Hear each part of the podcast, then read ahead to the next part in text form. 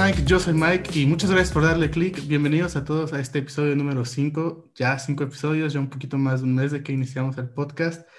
Y pues lo prometido es deuda. En la semana pasada les comenté que otra vez vamos a tener un invitado y hoy les presento a ustedes a Arturo Barrera, un compañero mío que yo tenía en la prepa. Yo, si escucharon el podcast con Sebas, no sé si escucharon por ahí que dije que había un grupo que yo consideraba como los Cuatro Fantásticos, pues este es otro integrante más de ese grupo. Y pues Arturo, ¿cómo estás? Bienvenido. Hola, muchas gracias por la introducción, Mike. Saludos también a toda la audiencia del podcast. Este, no, pues muchas gracias, muy, muy este, honrado, muy feliz de, de la invitación y pues es un tema que, que yo creo que nos gusta a ambos y pues a ver, vamos a ver qué, qué, tal sale todo. Muchas gracias por la invitación. Sí, la verdad es que Arturo es una persona que es tan amigable, tan, tan abierto a convivir que yo a este podcast sí espero que se extienda bastante porque a los dos nos gusta mucho, mucho platicar y Arturo siempre sabe sacar tema de conversación, por eso era una persona que yo tenía bien considerada para esto. Pero no sé si tengas alguna anécdota por ahí, algo que quieras contar del tiempo que compartimos. Sí, por supuesto que sí, cómo no. La verdad es que este, desde que desde que me hiciste llegar la invitación, la verdad, este, estaba recordando, ¿no? Hice una como introspección a mi mente y yo recuerdo, eh, yo recuerdo con mucho cariño que, eh, pues tú fuiste a la primera persona que, que, yo le hablé cuando entramos a la prepa. Recuerdo que, que ese, pues en el grupo en el que íbamos nos llevaron a un salón y recuerdo que hubo dos coincidencias al momento no sé si tú lo recuerdes, este, hubo dos coincidencias muy agradables, en mi opinión. Lo que es la, la cuestión de que nos gusta, yo creo que la banda favorita de ambos es la misma. Sí, totalmente. Esa es una. Y la otra, me di cuenta de que, de que tenías un fondo de pantalla en tu teléfono de DC Comics. Y yo sí. también era como, ah, no, me, a mí me encanta DC. Entonces, este, me acuerdo que pues hice una conexión muy, muy rápido, así, o sea, yo se me quitó toda la pena y todo eso y dije, ah, pues es, eso qué padre, a mí también me gusta y pues fue sencillo platicar. Sí, la verdad es que yo Esa también... es una de las anécdotas. Yo también recuerdo ese momento muy, muy, muy vividamente, porque yo recuerdo que estaba muy nervioso. Yo nunca he sido mucho de platicar con gente que no conozco, y aparte era un lunes muy, muy frío, eran las 7 de la mañana y que para acabarla de joder, nuestra profe ni llegó, ¿te acuerdas? Que nos tuvieron, que fueron sí, ¿no? 100 minutos fuera del salón y no llegó el profe. Pero el momento en el que Arturo me habló y empezamos a platicar un poco fue como de, fue como para romper el hielo y yo me sentí muy cómodo con él y fue que durante el año que ahí estuve, pues yo estuve siempre con él y la verdad es que compartimos unos momentos muy, muy bonitos. Aunque fue solo un año, fue un año muy bonito para mí. Sí, totalmente de acuerdo. Este, de hecho, remontándome al otro podcast, a los que sean oyentes frecuentes, al de Sebas del que hablabas, eh, también eh, yo puedo ser fiel testigo de que nos la pasamos en el burger. Hay un Burger King ahí en la, en la esquina de, de nuestra preparatoria. Y este, íbamos ahí precisamente por el internet, y la verdad es que en ocasiones consumíamos cosas, en otras no, pero siempre había ahí una plática muy cálida y este, sí, siempre era divertido, yo creo, sí, momentos muy bonitos también que llevo aquí en mi corazón, pues una amistad muy, muy sincera con Mike. Sí, sí, la verdad es que sí, pues a ustedes les voy a contar, Arturo es una de las personas con las que mantengo el contacto, tal vez no tan seguido, pero que sé que si necesito de alguien, puedo contar con él y es una persona de verdad maravillosa y pues muchas gracias por aceptar la invitación al podcast y aventarte porque pues no mucha gente se ha aventado y pues que hayas aceptado la invitación, muchas gracias. Y pues... No, gracias a ti, la verdad. Sí, sí, sí. Bien. Dale, dale. Sí, sí, sí, o sea, gracias a ti de corazón y básicamente empecemos lo que, lo que tengamos que platicar. Pues bueno, eh, vamos a hablar hoy un poco de, sí, hemos, hemos dicho que somos fieles amantes de DC Comics, pero hoy no vamos a hablar de DC Comics. Hoy, 23 de abril, se estrenó el último episodio de la primera temporada de Falcon and the Winter Soldier, así que vamos a hablar un poco de eso, pero vamos antes a darle un poco a las noticias geek de la semana. Así que pues hoy son bastantitas, bastantitas noticias, por eso también creo que se va a alargar un poco el podcast. Pero bueno, vamos un poco con confirmaciones de cast. Emilia Clarke, que algunos la conocerán por Game of Thrones, Daenerys, ella es Daenerys, y Olivia Colman, que algunos lo conocerán por The Crown, se unen a Secret Invasion, la serie de Nick Fury. ¿Qué te parece? Sí, así es. Este, pues tenemos a Olivia, eh, ganadora en 2019 del Oscar, eh, a la mejor actriz. Eh, me parece que un acierto por parte, de nuevo, de, del MCU en contratar a este tipo de estrellas del, del momento, a este tipo de, de, actores, yo creo que un poco más cotizados. Y, este, y bueno, va agarrando cada vez más fuerza Secret Invasion, cada vez más, más hype por parte de las personas que las esperamos. Y sí, bueno, lo mismo también en el caso de Emilia Clark, de Daenerys, sí, precisamente, pues este, me parece que dos grandes actrices y morimos por ver pues cuáles serán los roles que ocuparán. La verdad es que sí, Secret Invasion pinta bastante bien. Y pues vamos a hablar un poco más de una de las pocas noticias que tenemos de DC esta semana. DC ha estado bastante, bastante callado estas semanas, pero una noticia que a mí me emociona bastante y que pues si han escuchado los podcasts, ustedes ya pueden imaginarse un poco que pero Flash inicia grabaciones en Londres. La película de Flash inicia grabaciones en Londres esta semana y se rumora, esto no está confirmado todavía, pero se rumora que Michael Keaton va a viajar la próxima semana a Londres para retomar su papel de Batman. Bastante interesante. Así es, este, la película de Flash que hubo un tiempo en el, en el que el universo, el universo cinematográfico de DC estaba en la cuerda floja, no se sabía si continuar, si no, eh, me parece que esta película debería, debería de ser un parteaguas para, para que lo haga mejor esta vez DC. Me parece que si deciden, como los rumores indican, eh, seguir la historia de Flashpoint y bueno, eh, usar al Batman de, de, Keaton como Thomas Wayne en este caso, si no me equivoco, yo creo que debería de ser un acierto. Vamos a dejarlo en las manos de, de Muschietti esta, este filme que pues también cómo no emocionarse al escuchar, pues, de este personaje tan querido. Sí, la verdad es que DC, si, si hay un personaje con el cual puede arreglar mucho de sus errores, es con Flash, porque las líneas temporales y los multiversos es algo que DC Comics puede manejar bastante bien y lo ha demostrado en sus series, así que pues hay que tener bastante fe en lo que sea que, que traiga DC pues nos ha entregado bastantes, bastantes piezas memorables, yo diría Wonder Woman, Aquaman, hay piezas para, para poder creer en que DC lo va a hacer bien. Y pues una noticia un poco random que me encontré en internet estas semanas. Eh, parece que hay una serie live action de los Padrinos Mágicos en producción. Yo no sé qué te parezca esto, yo creo que no es una muy buena idea. Lo último que recuerdo live action de los Padrinos Mágicos es la película esta de Drake Bell, que era mala, pero mala.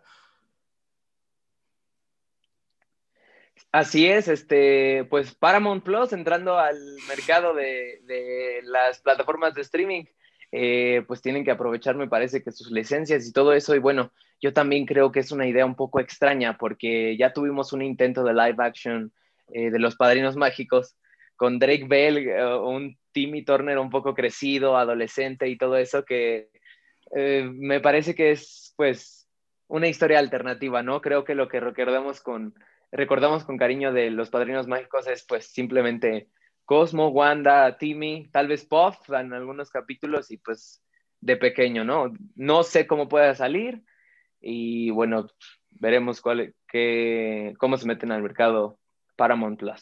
Pues sí, bastante extraña la verdad esta noticia, pero bueno, sigamos adelante. Una noticia, no sé, ¿a ti te gusta How I Met Your Mother? Eh, bueno, la verdad de sitcoms yo soy un poco más de Friends, eh, pero sí, por supuesto también te voy, a ser sincero, te voy a ser sincero, yo no he visto How I Met Your Mother, pero tengo amigos que sí y me dicen que es muy buena. Y yo sé que habrá gente a la que le voy a emocionar esta noticia porque How I Met Your Mother está desarrollando un spin-off que se va a llamar How I Met Your Father, que es la contraparte de la historia. Yo no tengo mucho referencia de esto, así que no sé tú qué podrías opinar de esto.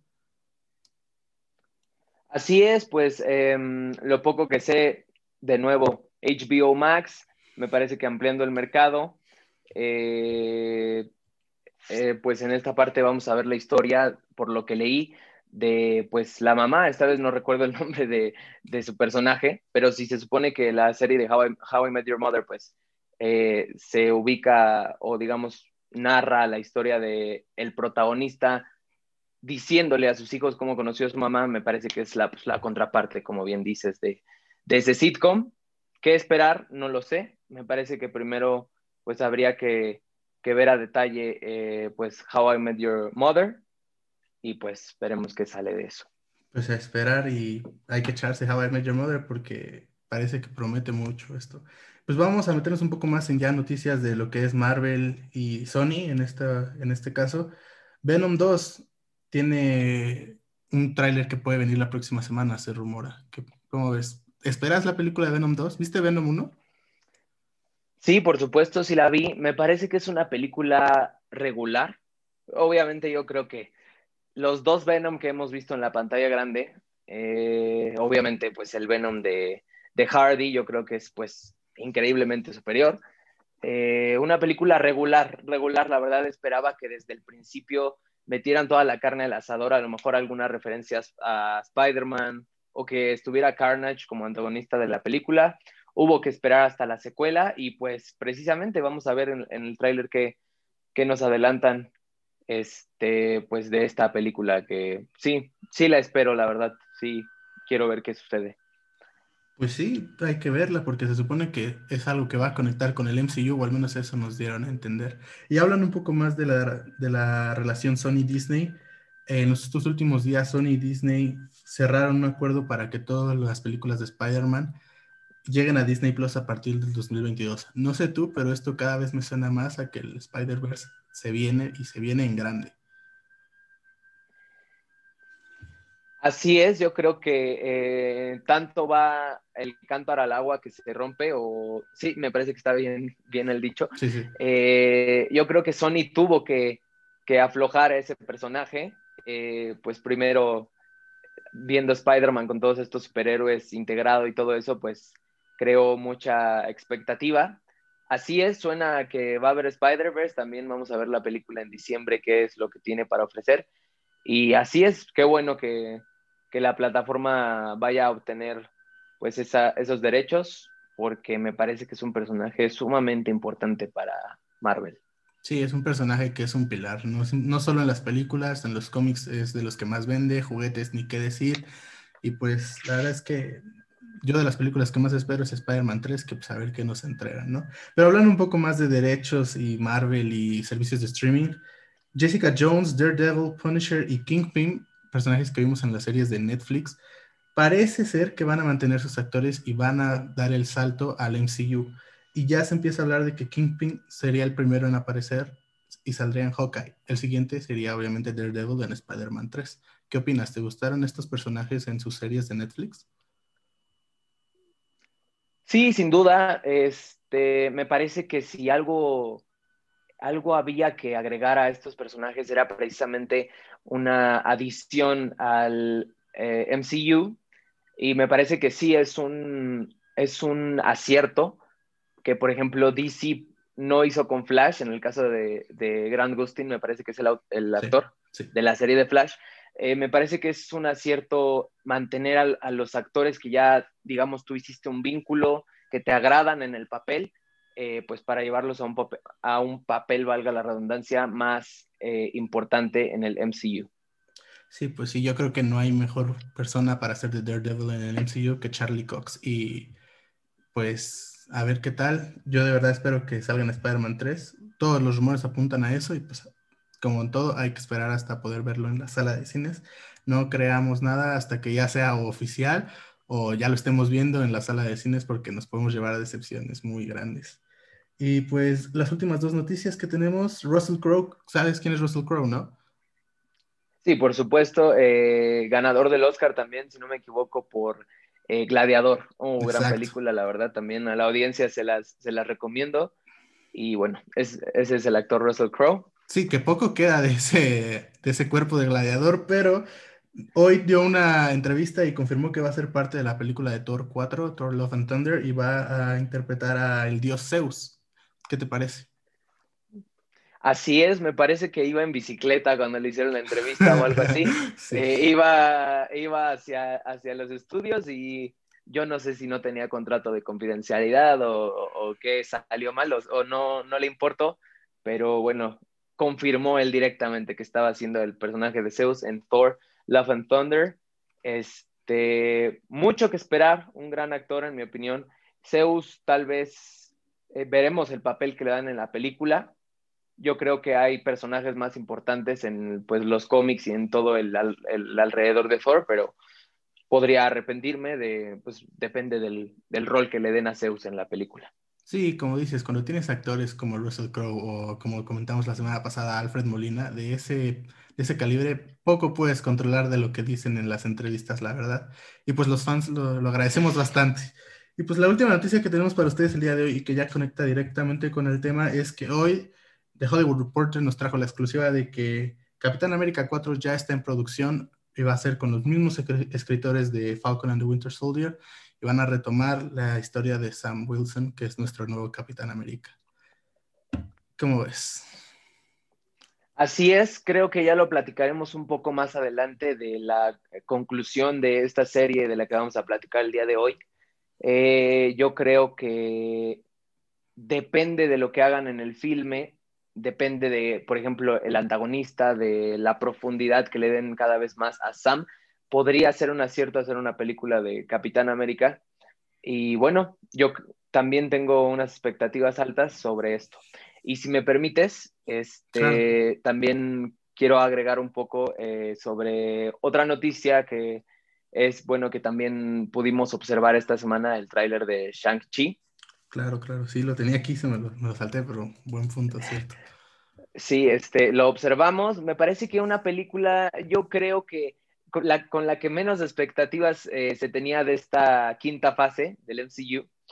Este, yo creo que es de la que menos sonaba, a lo mejor, eh, pues de renombre, ¿no? Pero al ver el tráiler, yo la verdad me siento confiado.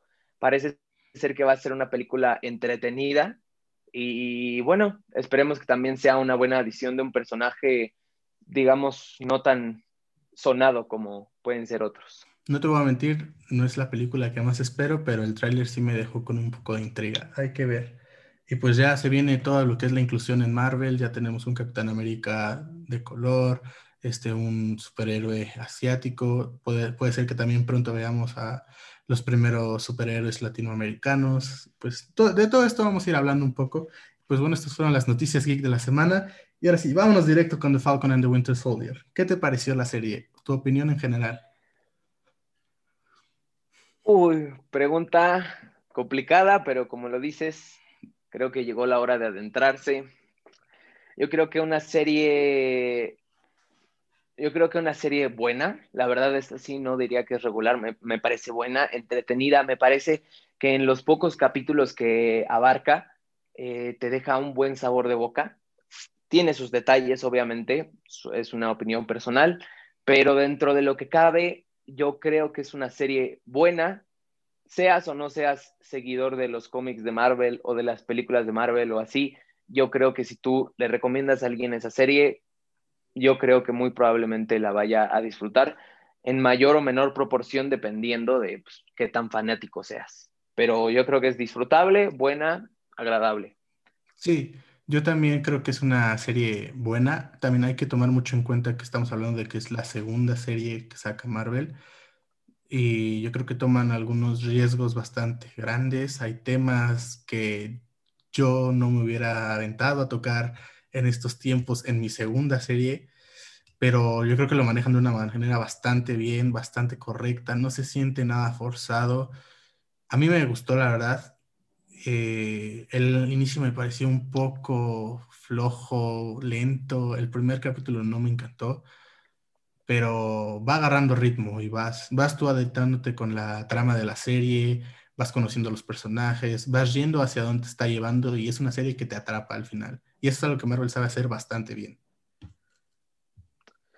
Por supuesto, eh, completamente de acuerdo en cuanto a lo del tema de, pues, si se puede aceptar el término, lo del color de piel.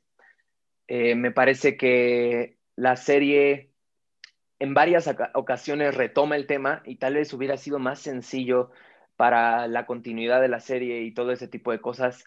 A lo mejor tomarlo una ocasión y cerrarlo en esa misma ocasión. Como lo comentas, un tema delicado para el tipo de personas que pues ven las series hoy en día con opiniones a veces muy tajantes, muy radicales para temas complicados como ese. Me parece que se fueron por un camino difícil, pero creo que lo alcanzan a solucionar de una manera efectiva. Eh, y en efecto, también si algo se puede comentar de las dos series que lleva Marvel eh, producidas hasta ahora, creo que tienen que aprender un poco más a enganchar al, al, vidente, a las personas que lo ven, porque los primeros capítulos de WandaVision, ya hablaremos también sobre eso, y el primer capítulo de The Falcon and the Winter Soldier, también para mí, flojos.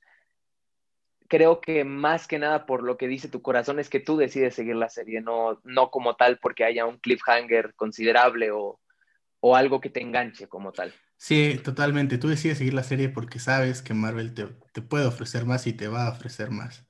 No se van a arriesgar a tomar esos, esos personajes para darte una serie de una calidad no vamos a decir mediocre, pero mediana. Yo creo que el primer episodio, más que nada, e, es un episodio regular, no es, no es bueno, no, a mí no me llamó la atención y, y pues es algo que sí, como dices, tienen que ir aprendiendo poco a poco. Viene Loki, viene What If, viene She-Hulk y hay que ver cómo lo van a ir arreglando.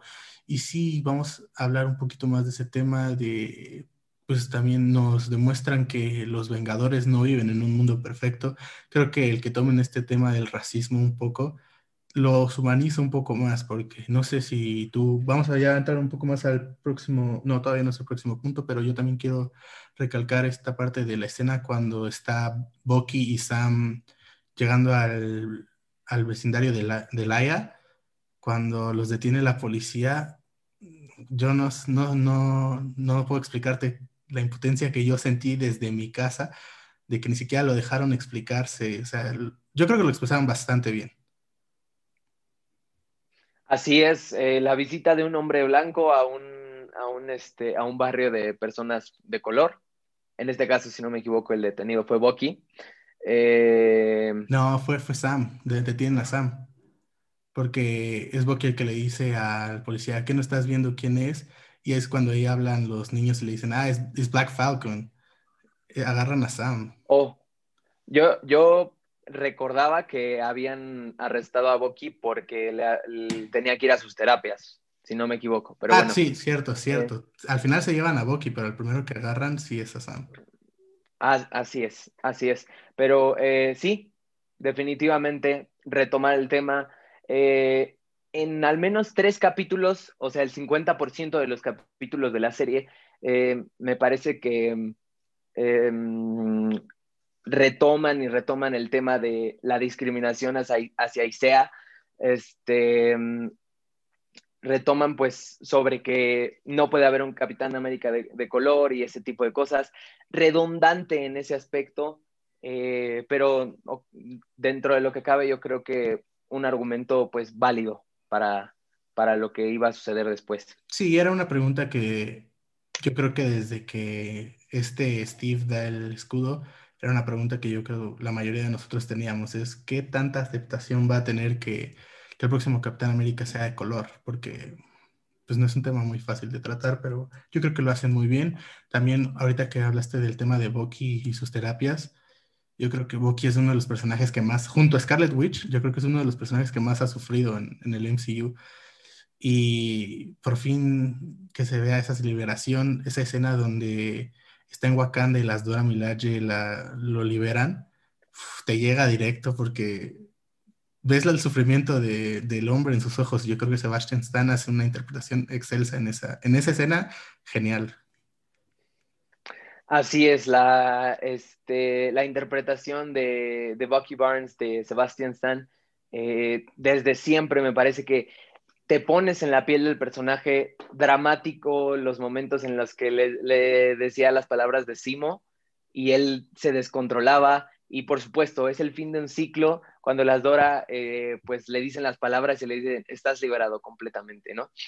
Me parece que un personaje que ha ido creciendo así, bien interesante que desde, la, desde las primeras películas del MCU, cuando estaba en planes, desde Capitán América, la, la primera película, uno no pensaba que a lo mejor la jerarquía que iba a tomar ese personaje de Bucky creciendo después, obviamente, en, pues, en El Soldado del Invierno y sobre todo también esta etapa que tuvo en Wakanda, eh, me parece que hacen al personaje pues profundo, profundo y hoy en día pues eh, Bucky Barnes me parece que me atrevería a decir que es uno de los personajes más prometedores hacia el futuro del MCU y pues veremos qué sucede también. Sí, sí, son bastantes personajes ya que, que hay que seguir explorando y que hay que no puedes dejarlos como personajes de segunda mano nunca más. Y Bucky Barnes totalmente lo incluyo en, en esa lista de los que tienen que ya dar un paso enfrente y empezar a, a desarrollar de maneras más, más merecidas. Pero bueno, si tuvieras que elegir un capítulo de los seis que vimos, porque son seis esta, esta primera temporada, ¿cuál sería tu capítulo favorito? Eh, precisamente lo tengo aquí a la mano porque creo que es un capítulo que se destaca entre los demás. Es el capítulo 4, eh, titulado El mundo entero está mirando. Eh, me parece que en redes sociales y todo eso también, como lo pudimos leer, es el capítulo que más eh, más tuvo impacto, yo creo, en, los, las personas que ven la serie. Es este capítulo en el que vemos pues la desesperación de, John Walker, otro personaje del que también debemos platicar. Em, la desesperación de John Walker al, final del capítulo eh, después de la muerte de su compañero Battlestar. Me parece que este capítulo estuvo lleno de acción frenética. En todo momento yo estuve, la verdad, atento no hubo un momento en el que de verdad se pausara la atención. Siempre, siempre muy tenso, muy, eh, pues en un ambiente de pelea. Ya fue, me parece que la primera confrontación directa entre, pues, eh, Carly, entre los Black Smashers y, y, este, y pues Falcon y, y Bucky, ¿no? Sí, Entonces, ese capítulo yo diría que es mi favorito. Sí, es un capítulo yo creo que de los seis, el que más acción tiene, en el que más más drama también vemos, por así decirlo, la, la, imagen de ver al Capitán América, porque es lo que está representando en ese momento John Walker, al Capitán América. La imagen de ver al Capitán América masacrar a una persona con el escudo es una cosa durísima y yo me quedaría más bien con la continuación, con el capítulo 5. Para mí sería el capítulo 5 porque la escena de combate de Falcon, Bucky y Walker se me hace una escena buenísima, como toda la pelea, cómo le arrancan el escudo, cómo se lo, se lo llevan. Me recordó mucho en ese momento en el, en el que Tony se lleva el escudo de Steve, pero aquí por buenas razones, no por un berrinche. Y también toda la parte del entrenamiento de Sam y ya que empiece con el dilema de si puedo ser el Capitán América o si tengo que regresar el escudo, me pareció un capítulo bastante completo. Yo me quedaría con el 5, pero también concuerdo que el 4 es un capitulazo. Ya que me tocaste un poco el tema John Walker, ¿qué te pareció el personaje? John Walker, la verdad, eh, muy controversial el personaje. Eh, a mi parecer también la interpretación de Wyatt Russell de ese personaje maravillosa. La verdad, yo eh, me rindo ante sus pies. No entiendo, la verdad, cómo hay personas.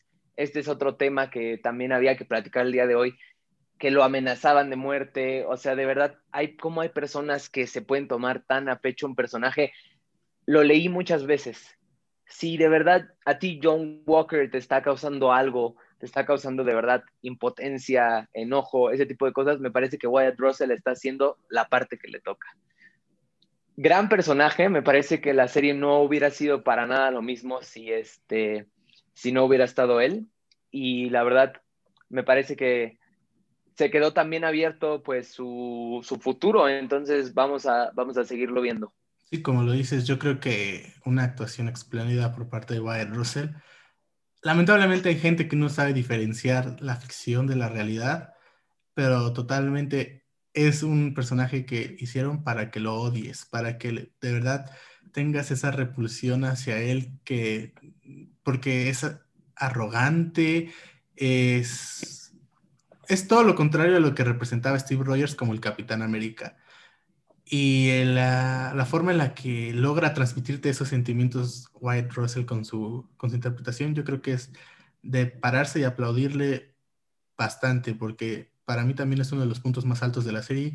Al final como que tiene su redención, no sé si tú lo viste así también, Y sí, totalmente dejan su arco abierto. Ya no es más el Capitán América, ahora es US Agent, hasta tiene el cambio del traje y me parece que es uno de los personajes que también hay que ir este, explorando a futuro. Y pues, si Así es. Si tuvieras que elegir un momento favorito de la serie, un solo momento, así el que más hayas remarcado por encima de los demás, ¿cuál sería ese momento que se te quedó en la memoria?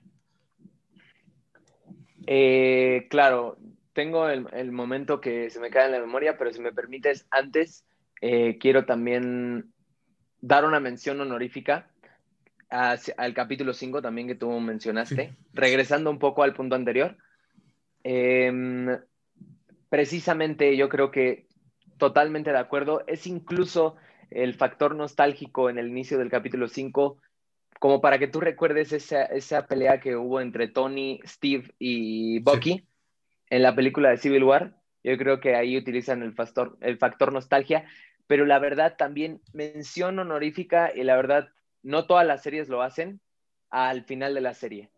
Me parece que fue un final eh, que desde el principio estaba planeado, un final que fue muy, o sea, encontró el equilibrio entre dejar abierta la serie y entre de verdad darte pues un final.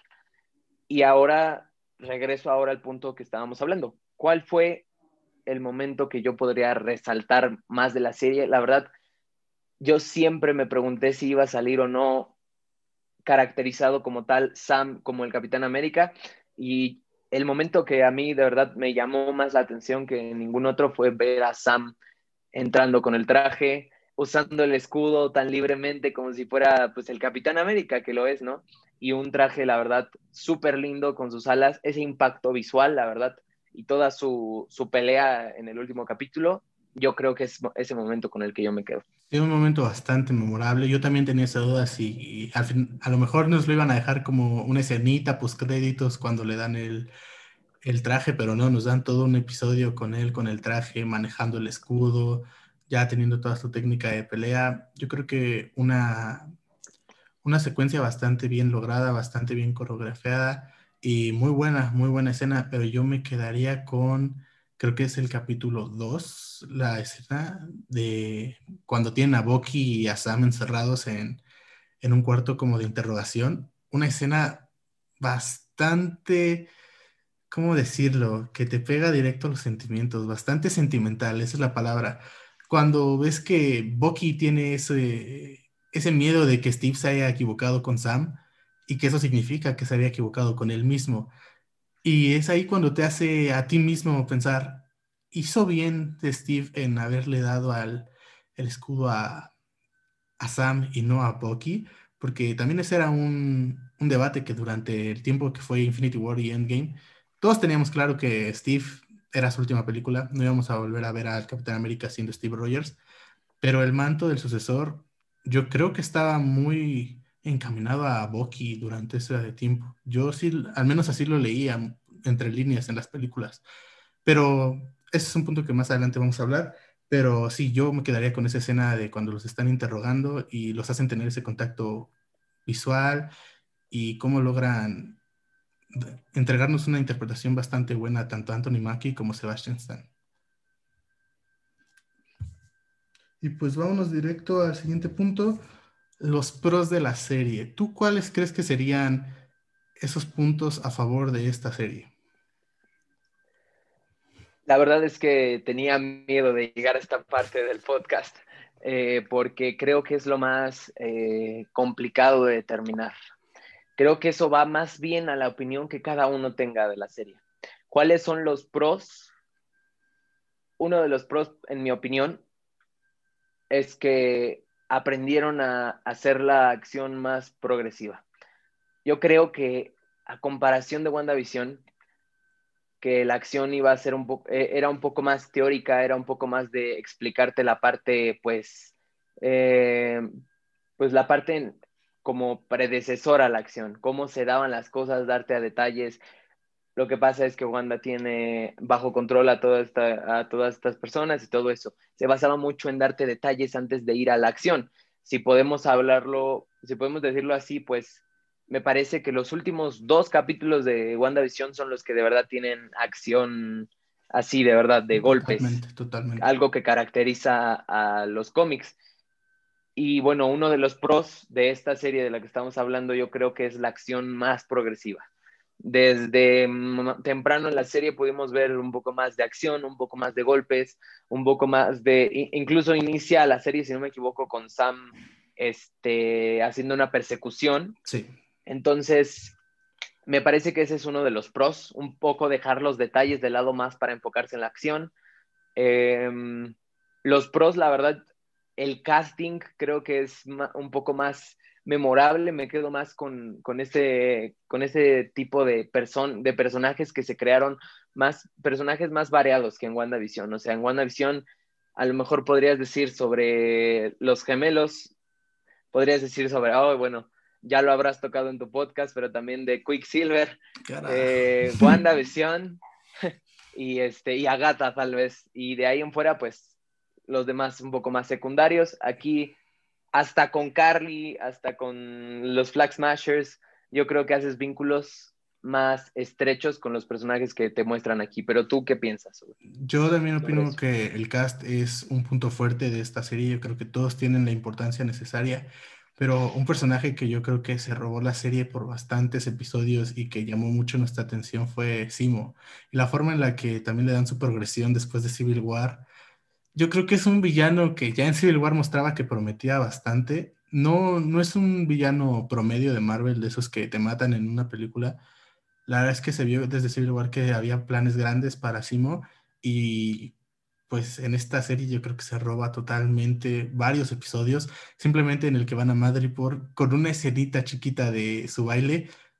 Todos, todos estábamos gozando de esa escena y la verdad es que la interpretación fue muy buena. Sí, yo también creo que es un pro. Otro pro yo creo que es que cierran todas las tramas de manera correcta, no dejan muchos hilos abiertos, más de más que más allá de los que pueden jalar tramas diferentes, como es lo del US Agent, eh, este Sam dándole las alas a Torres para posiblemente en un futuro verlo como el nuevo Falcon.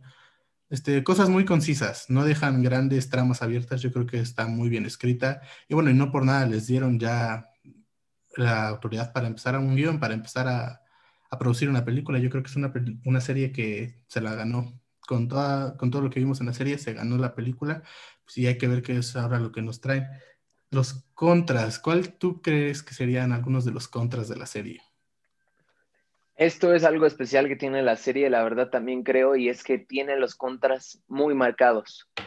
Uno de los contras, sin duda, ya lo platicamos, meter temas delicados, ser redundantes con ese tema, o sea, em, exagerar o usar de más un argumento para tu serie, yo creo que es algo que pues llega a caer en lo redundante, en lo aburrido tal vez, aunque aquí se pudo salvar de manera pues aceptable, y creo que otro de los, eh, otro de los contras que tiene, pues es un poco, mm, pues esta parte de, esta parte de, pues introducir a lo mejor un poco a los personajes así demasiado de golpe, a personajes que a lo mejor no iban tanto con la serie como es la hermana de Sam.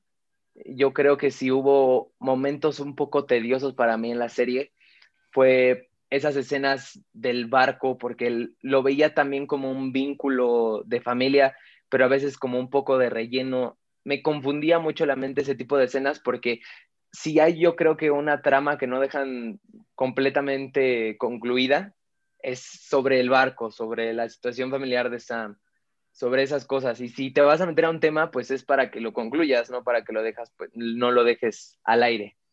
Sí, sí, creo que también opino que a lo mejor por la situación que estamos viviendo hoy a nivel social es que pues consideramos que cae en lo repetitivo y que cae en querer abusar un poco de, de ese público que sabes que puedes llegar a llamar, que puedes llegar a, que se identifique con, con, ese tema, porque pues como dices tú es un tema muy delicado, yo creo que sí, a lo mejor lo utilizaron un poquito de más, pero, pero lo lograron le lograron dar un cierre muy bueno. También esa escena de Isaiah en el museo es un punto bueno. Yo creo que no, no lo dejaría como un punto malo ni como un punto bueno. Simplemente yo creo que lo manejaron como, como sabían que podía llamar más la atención. Un contra que yo sí, este, aquí noto, y esto es una opinión personal, por lo que has dicho, no creo que estés muy, muy eh, de acuerdo conmigo, pero a mí el personaje de Carly no me encantó. Yo, te voy a ser sincero, de los villanos es la que considero la más flojita. Incluso Sharon, que se veía venir, que ella era el Power Broker, pero incluso Sharon yo la sentí un poco, un poco mejor villana que, que esta Carly.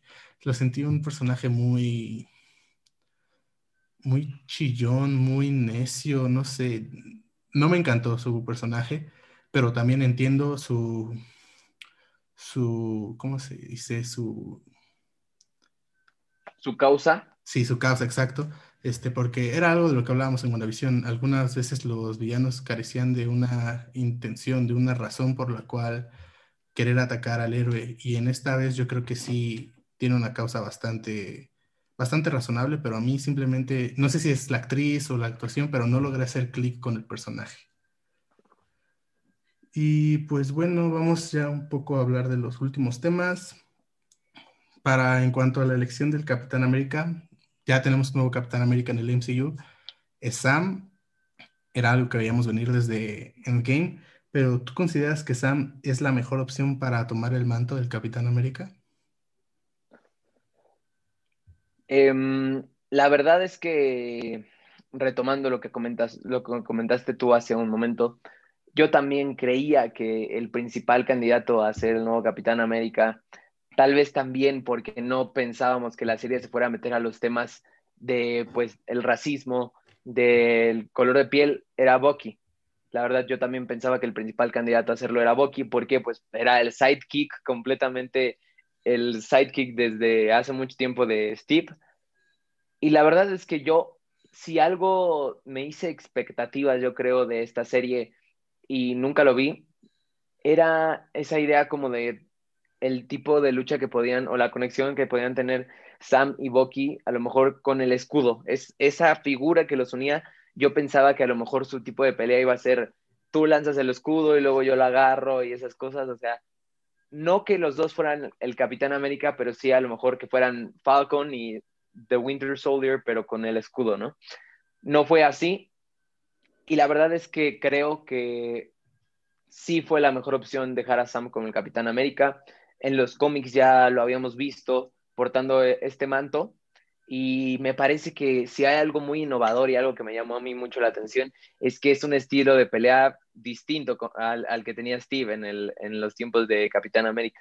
Entonces dejamos pues al capitán eh, en buenas manos, en mi opinión, y pues vuela además ya también. Sí, sí, bastante, bastante bien para mí también quedó la elección de, de Sam como el Capitán América, yo creo que no nos habían dado ninguna pista de que esta era la decisión que iban a tomar. A la mayoría de nosotros nos tomó por sorpresa en, cuando vimos Endgame, porque pues Sam no había tomado el escudo nunca en, en las películas, a diferencia de Bucky, que hasta había peleado con él contra Iron Man. No sé si recuerdas esa secuencia donde, como dices tú, se están, están ahora sí que pasando el escudo para pues pelear. Pero yo creo que al final esta serie es una serie que te demuestra por qué este Steve confió en Sam para, para seguir el legado y con ese pequeño discurso que se toma al final, ya después que tiene a Carly muerta entre los brazos, yo creo que es una muestra de, de por qué eligió a Sam como, como su sucesor y pues está en buenas manos. Hay que ver ahora qué nos traen para Capitán América 4, que pues va a ser una... No sé si va a ser Capitán América 4, supongo que va a ser Capitán América 1, pero pues lo están anunciando como Capitán América 4, así que pues veamos, a lo mejor por ahí nos sorprenden y regresa Steve. No creo, pero pues con Marvel nunca se sabe. Y pues las comparaciones son odiosas, yo lo sé, pero al ser este el segundo producto que nos entrega Marvel Studios, es inevitable hacer las comparaciones. No sé qué opinas tú, pero yo comparándolo con WandaVision, creo que WandaVision disfruté más el camino, sin embargo, disfruté más el final de Falcon and the Winter Soldier. ¿Tú qué opinas? Eh, sí, complicado compararlo, como lo dices, porque creo que si algo hay de diferencia considerable es que cada uno tiene, cada una de las series tiene su esencia.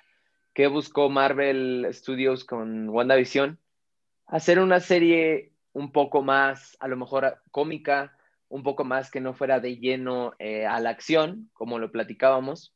Y bueno, definitivamente creo que si hubo un par de escenas de comedia aquí en Falcon and the Winter Soldier que podría ser bueno o podría ser malo, eh, fueron muchas. Eh, un par de escenas de comedia.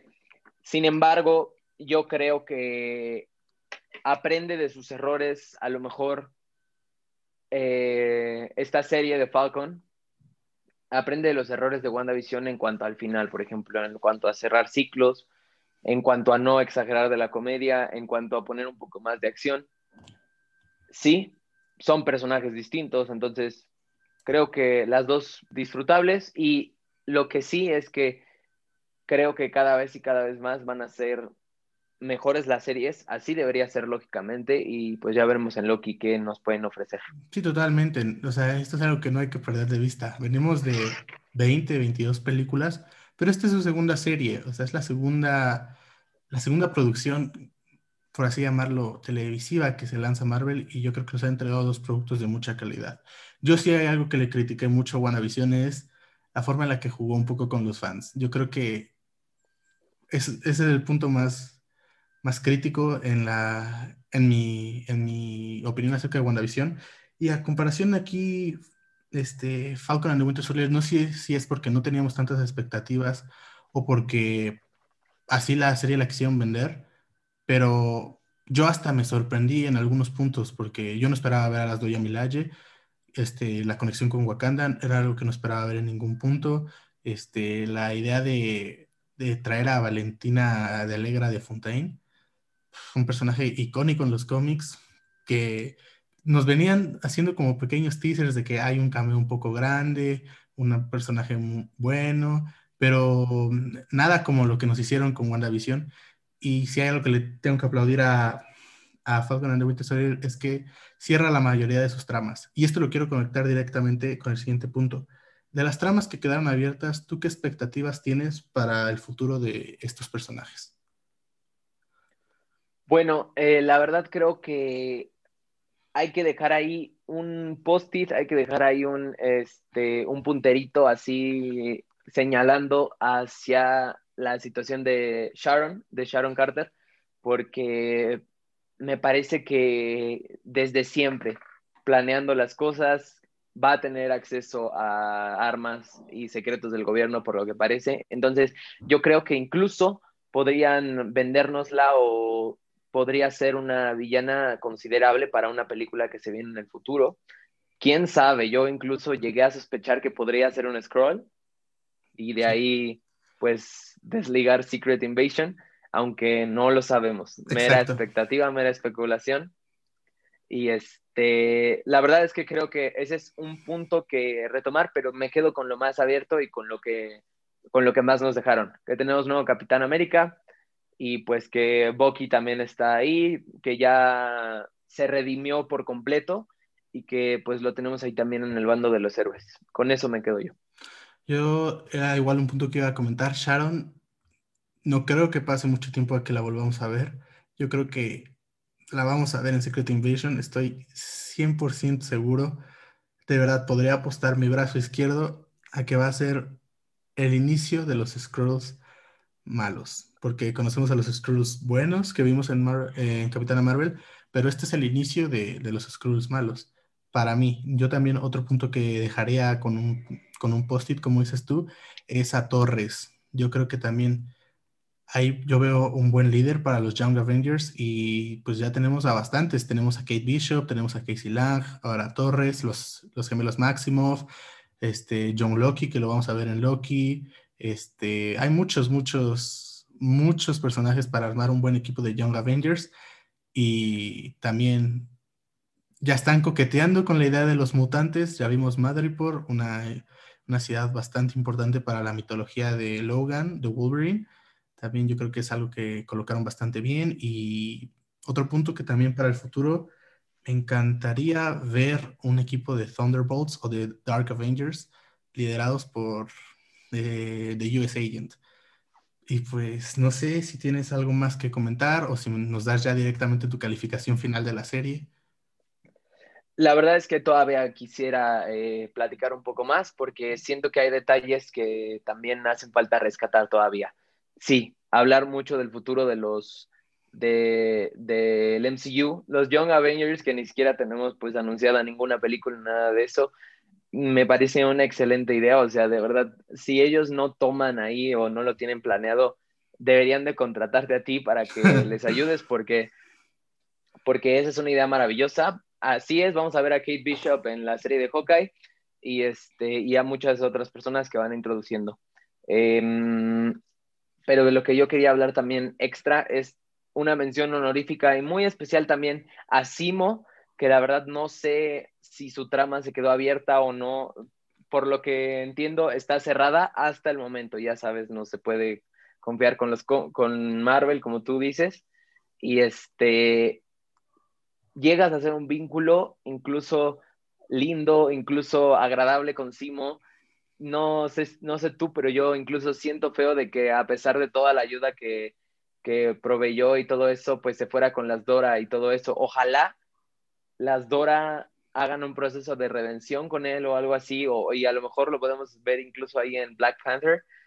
Ya veremos. Pero si mención honorífica al personaje de Simo, que yo no lo mencioné ahorita en el podcast, pero definitivamente es muy importante mencionar pues el rol que, que llevó en la serie. Claro, yo creo que Simo es un personaje que, que sabes que es malo, pero no quieres que sea malo. Es un personaje que te cae tan bien que quisieras una serie solo de él. Y yo creo que igual que con Agatha, dejan la, trama abierta. Lo dejan en un lugar por si en algún momento llegamos de ocupar de él, como esa Agatha que la dejaron en Westview, a Simo lo dejaron en, en, The Raft. Y que pues ya sabemos que es una, es una prisión no tan segura, ¿sabes? De ahí se escaparon todos los Vengadores. Así que yo creo que hay una muy buena posibilidad de que volvamos a ver a Simo y más con la aceptación que le dieron todos los fans al personaje. Como dices tú, una gran mención honorífica a Simo, que se robó totalmente muchos capítulos del show. Y pues, ¿tienes algo más que comentar? O ahora sí nos vamos con las, nuestras calificaciones finales de la serie. Eh, pues antes de dar la, calificación, si alguien de nuestros oyentes eh, no ha tenido la oportunidad de ver la serie, si a lo mejor tiene una expectativa baja o no sé, o a lo mejor no le gusta Marvel y todo eso, lo mencionábamos al principio del podcast, me parece que es válido darle una oportunidad, me parece que yo la recomendaría. Y si me permites, pues yo ya voy a dar mi calificación. Yo le pondría una calificación de 7.5 hasta ahora, yo creo que aceptable, yo creo que, bueno, en una escala del 1 al 10, ¿no? 7.5. Este, yo creo que sí, aprende de los errores de WandaVision y pues sí, trabajando cada vez más, eh, pues eh, vamos a ver qué nos depara el futuro. Yo le pongo 7.5 a la serie, entretenida, recomendable, buena. Yo, partiendo del punto de que creo recordar que a WandaVision le puse 8.5, a esta serie le pondría lo mismo, porque a diferencia de WandaVision, que lo que fue divertido, lo que te llamó la atención, lo que te jaló a seguir viendo la serie era el camino, que cada semana te venías con una teoría más loca que la anterior. Esta serie lo que tiene es que tiene un camino bastante bien estructurado, no deja mucho a la especulación y el final es un final muy bueno. Entonces yo les dejaría a, Falcon and the Winter Soldier una calificación de 8.5 y pues ahora esperar la continuación de, esta, de esta trama en lo que va a ser Capitán América. Y pues esto sería todo. No sé si tienes algo más que comentar. No, pues de nuevo agradecido completamente de este espacio tan agradable, tan agradable la plática que pues a mí se me pasó volando el tiempo, no me acabo de dar, no me había dado cuenta de cuánto tiempo pasó hasta ahora. Este, ojalá haya oportunidad en algún momento, en algún otro momento de platicar de otra serie o de lo que haya que platicar. Y bueno, pues un saludo a, toda la audiencia, gracias por, por seguir y pues ya saben, aquí va a seguir Mike con este proyectazo que la verdad me parece muy padre, me parece que cada uno le da su toque y yo creo que Mike es una persona sin duda eh, correcta, sin duda, pues que le dieron al clavo para platicar este tipo de temas, como son las, los cómics y todas las cosas que tienen que ver con el mundo geek. Y pues sí, están en excelentes manos. Muchas gracias por tus palabras. Y como yo me lo temía, te informo, eres el capítulo más largo que tenemos hasta el momento en Geek Mike. Según el cronómetro que tengo por acá, 55 minutos nos aventamos. No sé en qué momento se fue como agua, pero esto era algo que yo sabía. Con Arturo la plática siempre es así y pues evidentemente cuando esto, como le digo a todos los invitados, muchas gracias. Este, hiciste un trabajo espléndido. Este, pues cuando esto pueda ser presencial, que yo espero que pronto ya podamos hacer esto presencial, estás más que invitado para regresar pronto a este, a este podcast. No sé si sea por ahí de la fecha del 21 de mayo que te podamos tener de regreso. Ahí hay algo que también voy a agarrar. No sé si para esa fecha o despuesito, pero sí, totalmente te, tenemos que tener de regreso porque eres una persona que se puede platicar de cualquier cosa.